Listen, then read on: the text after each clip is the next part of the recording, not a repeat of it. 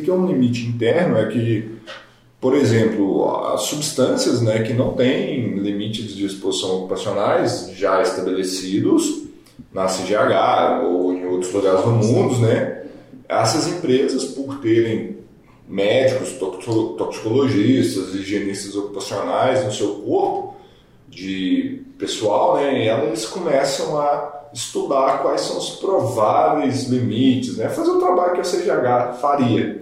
E eles fazem isso internamente.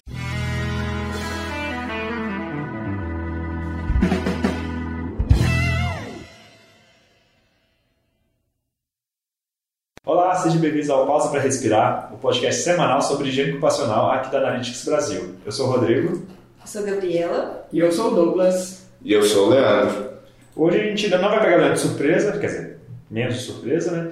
Que é a parte 3 do limite de exposição. Esse podcast vai dar quantos? Eu acho que vai dar uns 10. Não, a gente está tentando pelo menos agora parar aqui para mudar o assunto também, né? Porque ficar todo dia escutando isso daqui deve ser mais interessante. Entendeu bastante mesmo. Então vamos lá, o que, que tem hoje aí? O que, então, que a gente falou no último, né? Para recapitular para o pessoal. Os... Você não viu ele? Você já teve isso para falar. É, porque tem um tempinho que a gente gravou. Estou esquecendo. Como a gente falou de TWA, Estel e Teto, né? Isso. Efeitos aditivos, energia, misturas. Então. Falamos um pouco da CGH também. Isso. Tá. E hoje a gente vai falar aqui dos limites de exposição, que são estabelecidos para produtos químicos transportados no ar, isso todo mundo há mais de 60 anos e que tem vários tipos de limite de exposição, né? Que não é só a CGH, NR15, então dá uma pincelada um pouco desses. Apesar de que né, muitos países adotaram os limites da CGH como os limites dele, né? Eu, uhum. eu acredito que a CGH deve ter sido uma das pioneiras a estudar, estabelecer esses limites.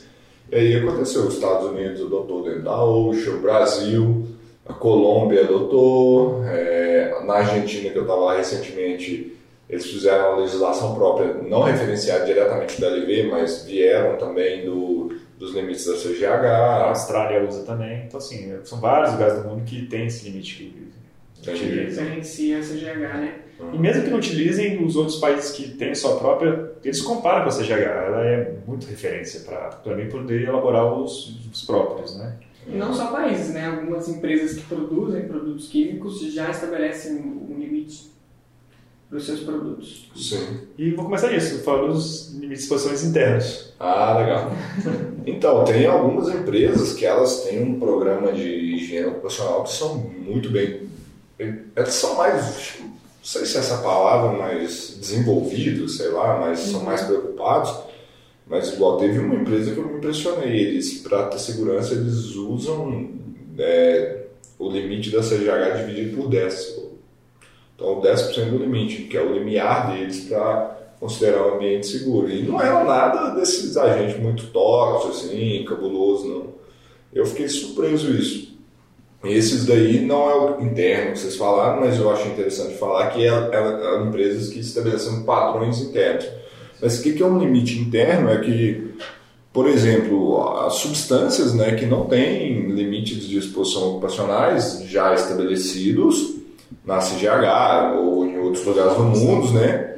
Essas empresas, por terem médicos, toxicologistas, higienistas ocupacionais no seu corpo de pessoal, né? Elas começam a estudar quais são os prováveis limites, né? Fazer o trabalho que a CGH faria. E eles fazem isso internamente. Isso é muito comum Aí eu falo da onde que eu conheço, né? provavelmente na Europa é muito comum, mas nos Estados Unidos as indústrias farmacêuticas e de agroquímicos, né? de pesticidas, defensivos, defensivos agrícolas. Isso. Mas também de, na área de medicamentos, de princípios ativos, também é comum. Esses defensivos que gera muita dúvida aqui, porque a pessoa pega uma FISP de defensivos, defensivos no Brasil e nele vai estar lá um agente com limite e quer fazer a avaliação, mesmo sendo, não, não sendo necessário por questões legais, uhum. mas quer fazer porque, ah, teoricamente, tem, né? Sim, e aí tem essa questão de que é um, uma questão preventiva. E como que é estabelecido esses limites? O pessoal estuda internamente as toxicidades, às vezes fazem teste com cobaia e etc. Mas ah, aquela relação né, que vira e mexe a gente recebe essa pergunta por aqui, né? Ah, o agente tem um limite de exposição, até na CGH, etc. Eu preciso medir como que eu meço. E alguns não, não tem metodologia, né? É. Mas isso não quer dizer que tem relação, correlação a outra. E a gente pode falar muito de vários agentes que a CGH até que estavam anos aí sendo amostrado beleza, foi lá, mudou o limite sem saber. E o método hoje, padrão que existe, não pode ser aplicável.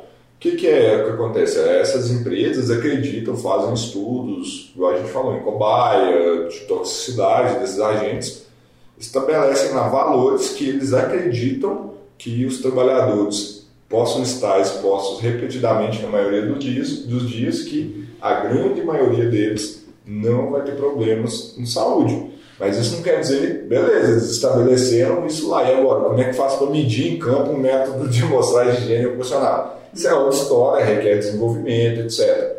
Como que a Analytics faz, né? A gente recentemente estava com um projeto de uma grande farmacêutica no Brasil, né? Mas é, são princípios ativos que não tem método na né? IOSH, OSH, etc.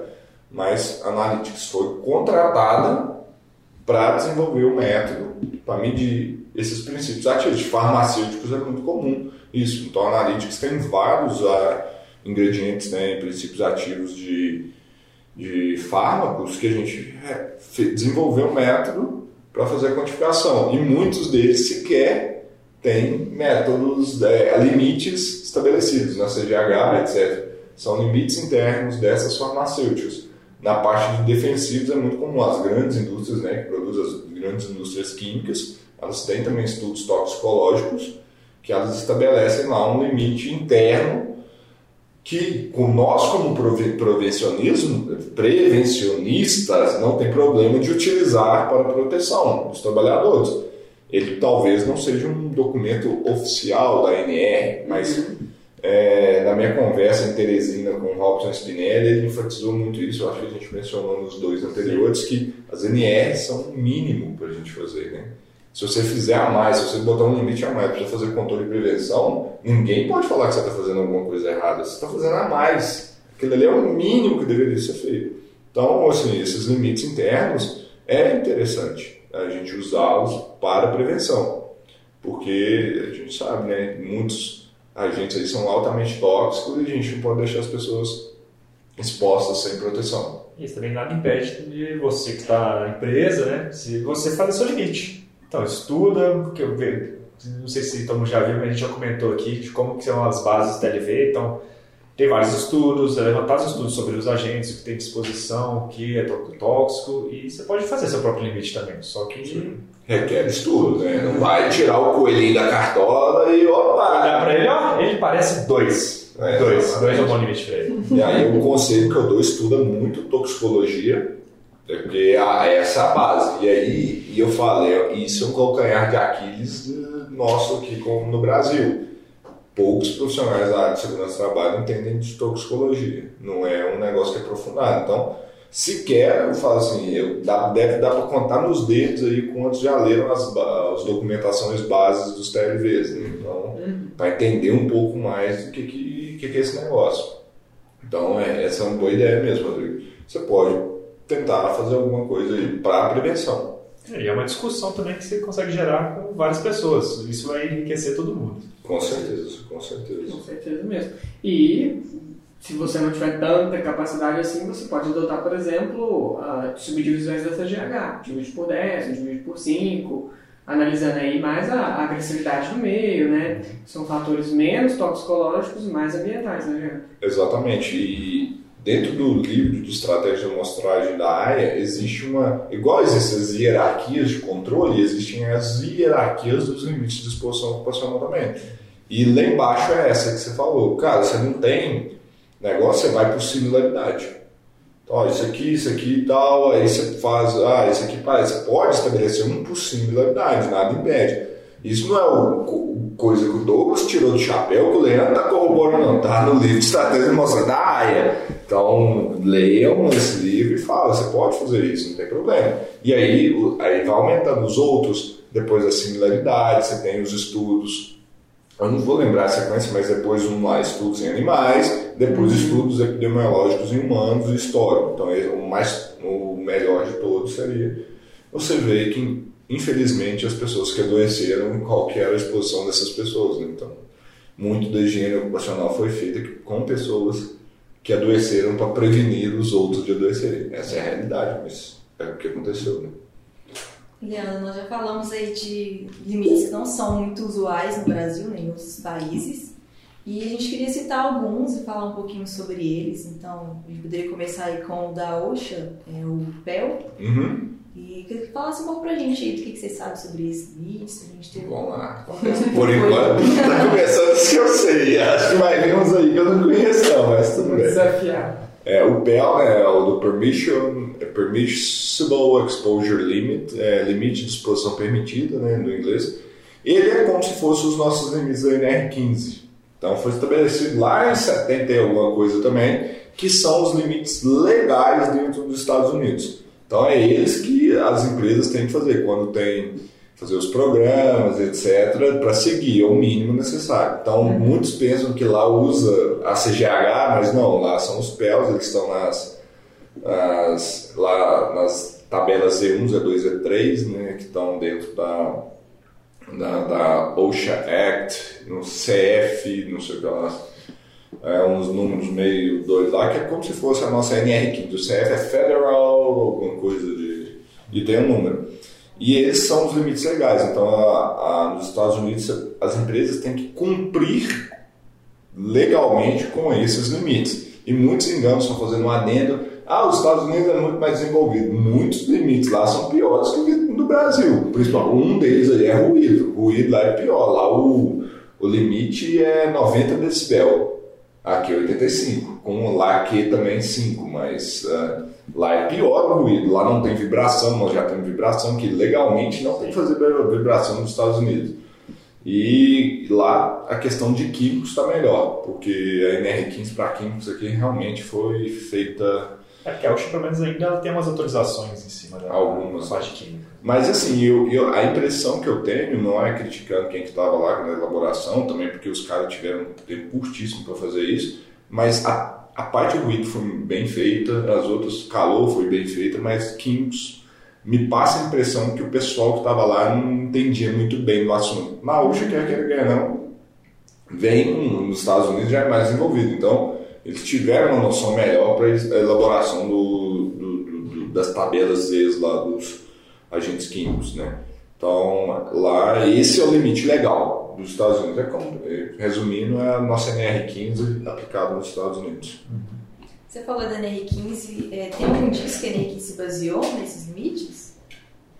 Bom, o indício que eu tenho foi de um, de um treinamento que eu fiz com o Mário Fantasini, que ele era um dos higienistas, né, dos profissionais de segurança do trabalho que estavam na Fundacentro na época.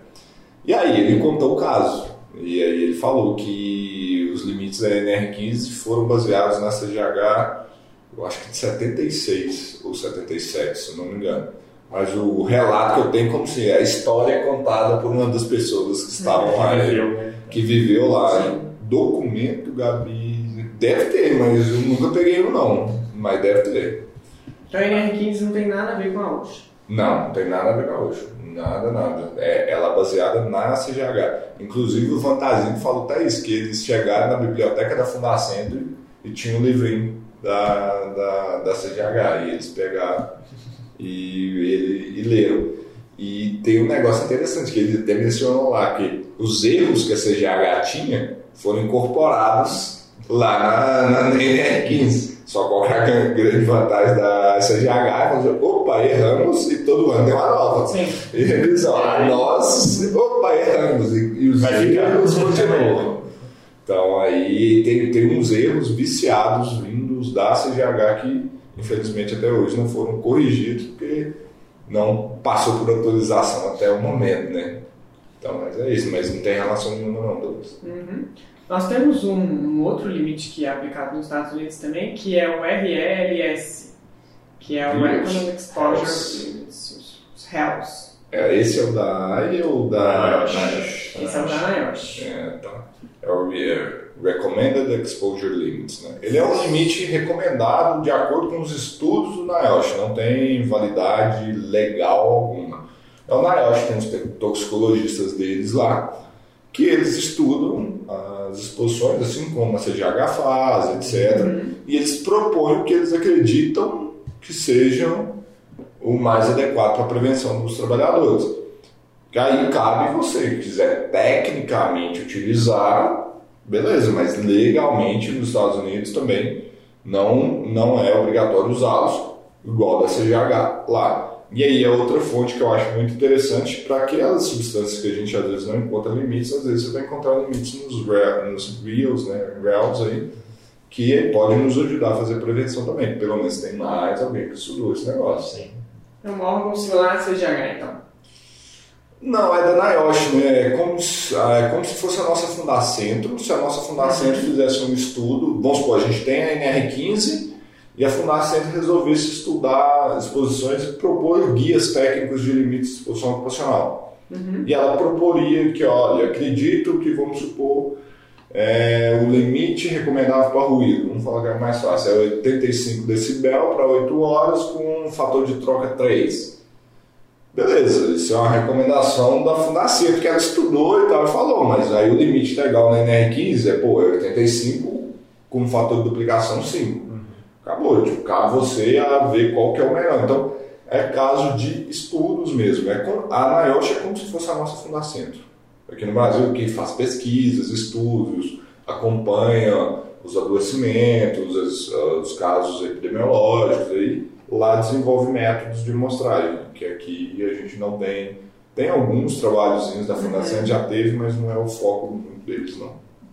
Mas é interessante que, embora eles não sejam aplicados legalmente, os estudos que eles fazem para elaborar esses limites, eles são transmitidos para a OSHA, então podem ser utilizados né, como informações até para promulgação também de normas legais. Então, eles podem servir como base, apesar de não terem validade legal é, intrinsecamente. Né? Exatamente, é sempre um estudo a mais, né? Uhum. Eu não sei se foi a partir, não sei se foi o Rails ou tal, mas foi a questão hoje a OSHA aceita coletar particular do inalável para comparar com o limite de particular total que eles têm lá.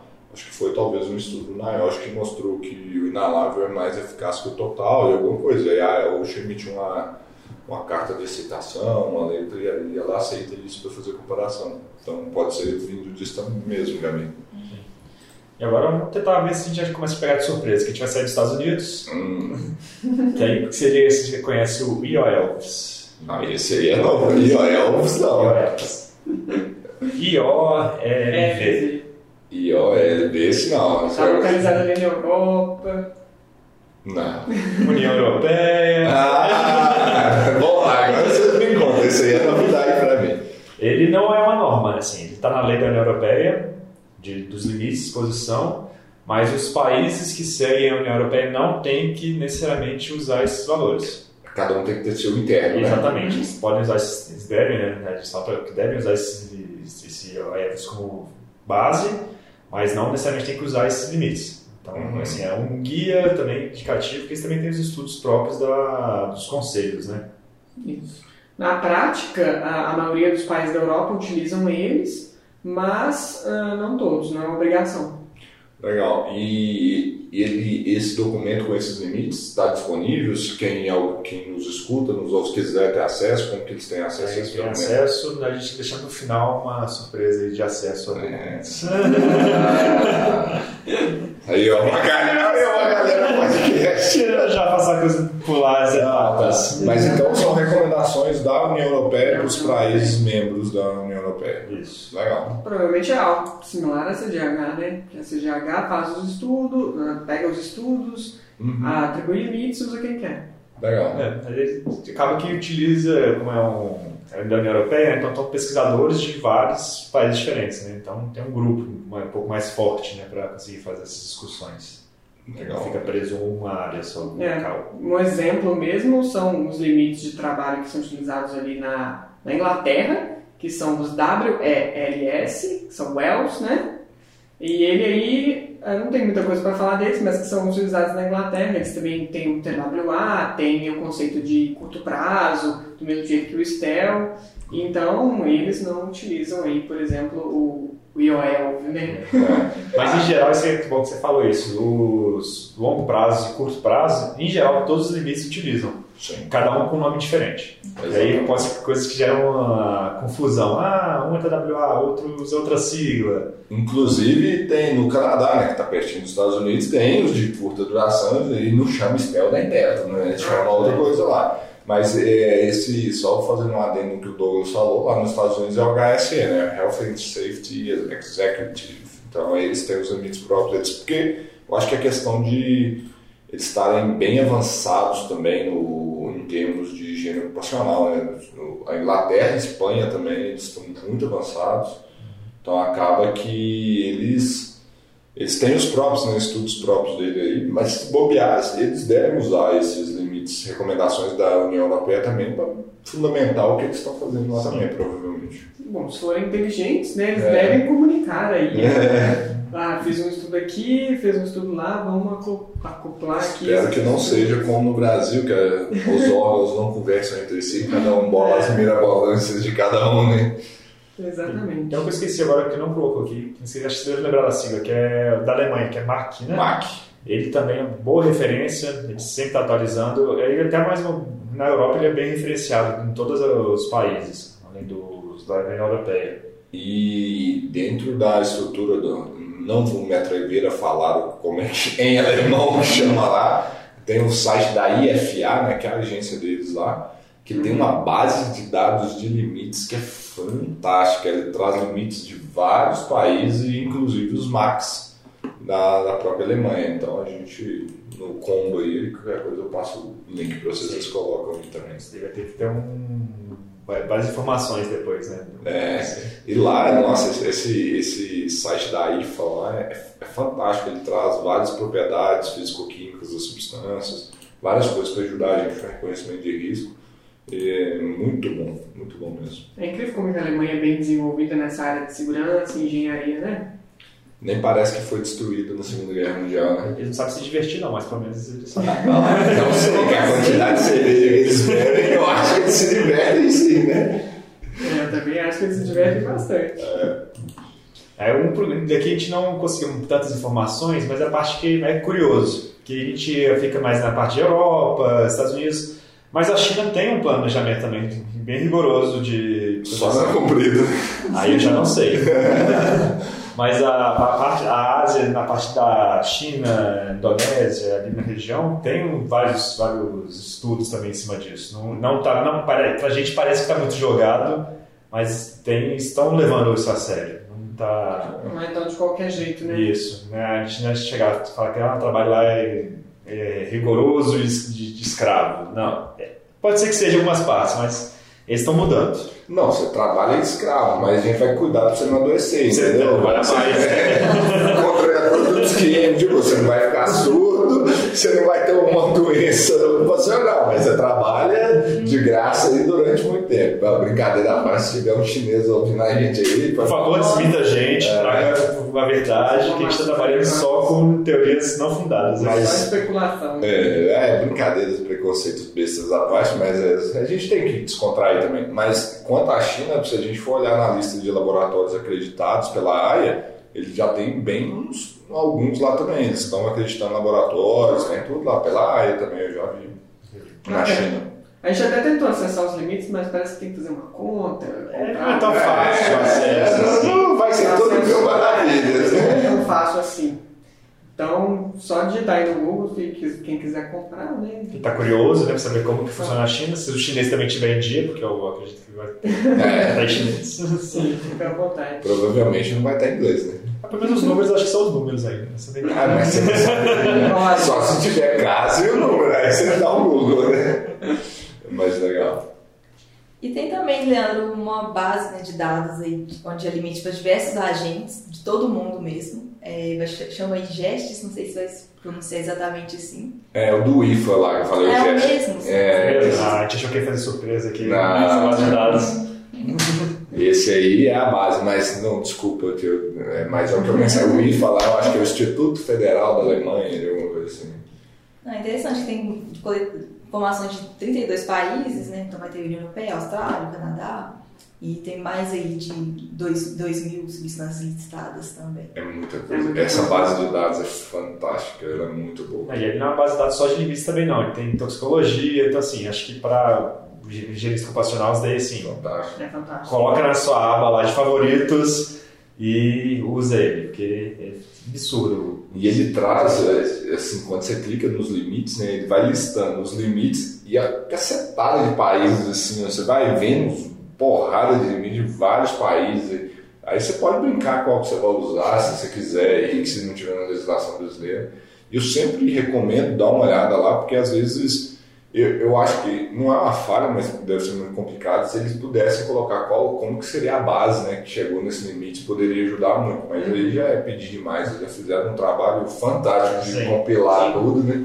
E ele é bom que tem muitos casos que acontecem aqui, que aparece que a empresa ela é multinacional, está no Brasil, mas ainda assim eles gostam e tentam manter os limites da, da, do país base, né? Então assim, tem a, a, a de moto, a Morelli, né? Honda. Não, não, faz freios para moto. Acho ah, Magnete Morelli. Morelli. Eles têm, seguem as italianas aqui no Brasil. Né? Tem empresas inglesas que também exigem que usem a, a inglesa, mesmo também nos países. Então, essa base de dados pode te ajudar. Se está trabalhando com multinacional, você ainda chega lá com os limites que eles podem né, atender os dois países. É, bônus. Os usos de pneus também, né? Sempre trazem. Isso, Europa, também usa italiana. É, eu tenho visto, assim, é, principalmente, é, eu tento sair um pouco do meu mundo Estados Unidos de higiene ocupacional e olhar um, algumas coisas da Europa. Então, assim, muitos dos estudos que vocês fazem, trazem aqui nas nossas reuniões, eu vejo muita coisa vindo da, da Inglaterra e da França. Cara. Isso. E tem sido muito interessante trabalhos e atualizados. Né? O problema é quando a gente vai procurar alguma coisa no NIOSH, você vê que o negócio digitar na máquina de escrever ainda, né? Você vê que coisas muito antigas, parece que cada dia mais está tendo menos investimentos do governo. Isso eles, eles não cobram por esse documento de 1932 de estar na máquina de escrever. É. Ainda tem essa dificuldade aí com muitas coisas da NIOSH. E lá no HSE você consegue acessar muitos estudos, muita coisa assim, que nos ajudam a embasar a tomada de decisões, recomendações que a gente faz aqui para todos os clientes, né? Então, a Alemanha, aquele estudo de plásticos, né? Da Alemanha na França. O problema é que em francês, mas é, é fantástico. É bom para a gente aprender uma nova língua. É, mas, cara, aquilo ali é fantástico. Nossa, vê lá, os caras fizeram todo o processo térmico de degradação dos polímeros, você vê o que está saindo em cada, cada faixa de temperatura. E assim, eu vejo o que está sendo desenvolvido de higiene ocupacional hoje. Eu acho que o está muito focado em Inglaterra e França. Acredito que na Alemanha também, mas a gente tem pouca, ainda tem pouca coisa aqui. O alemão é difícil de falar, é difícil de ler também. É, mas assim, cara, eu fiquei muito assim, impressionado com esse desenvolvimento europeu, né? E a gente estava lá na, na Congresso da BHO, Douglas, aquele Aquele, tinha um francês lá. Tinha um francês e que ele mostrando que eles estão fazendo lá, coisa que eu não, não vi em todos os congressos da área que eu estou participando, sei lá, tem cinco anos. Então, assim, aí eu, eu acho que a gente tem que ter um olhar agora muito para a Europa. Olhar mundial mesmo, né? Não dá para ficar preso só em um, um órgão. Tem que ler tudo. É, Isso é incrível mesmo. É, igual eu sou entusiasta do LinkedIn, né? É, se você digitar em Industrial Hygiene, aparece muito, muito mais coisa da Europa do que de qualquer outra região do país. É. Então dá para ver que eles são realmente bem desenvolvidos nessa área.